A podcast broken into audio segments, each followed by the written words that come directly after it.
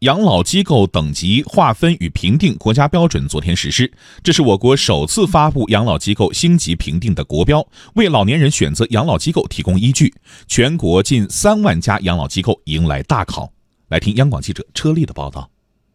养老机构的评定分为五个等级，从低到高依次为一级至五级。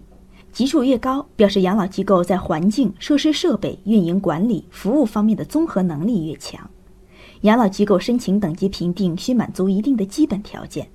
包括具备有效的职业证明、一年内无责任事故发生等。烟台市老龄产业协会会长、御花园老年公寓董事长宋华西说：“今年春天，他们就开始为等级评定积极准备。”计划今年评四星，明年评五星。等级标志的有效期为三年，所以不是一劳永逸，而是要不断的进取和保持。该标志是在养老人和家属对养老机构的运转有一个清晰的判断。河北省石家庄市民政局副局长孟慧贤表示，养老机构等级划分与评定，更推动了养老机构的优胜劣汰。过去比较好的向更高的发展，过去不行的向好的这个进军，就是要优胜劣汰，好的得到表彰，质量次的。长得差的，让他自然淘汰。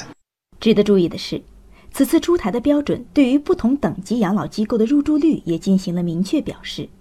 一至五级养老机构的入住率需分别达到百分之三十、百分之三十五、百分之四十、百分之四十五和百分之五十。在具体评定内容上，共设四十个不同分值的打分项，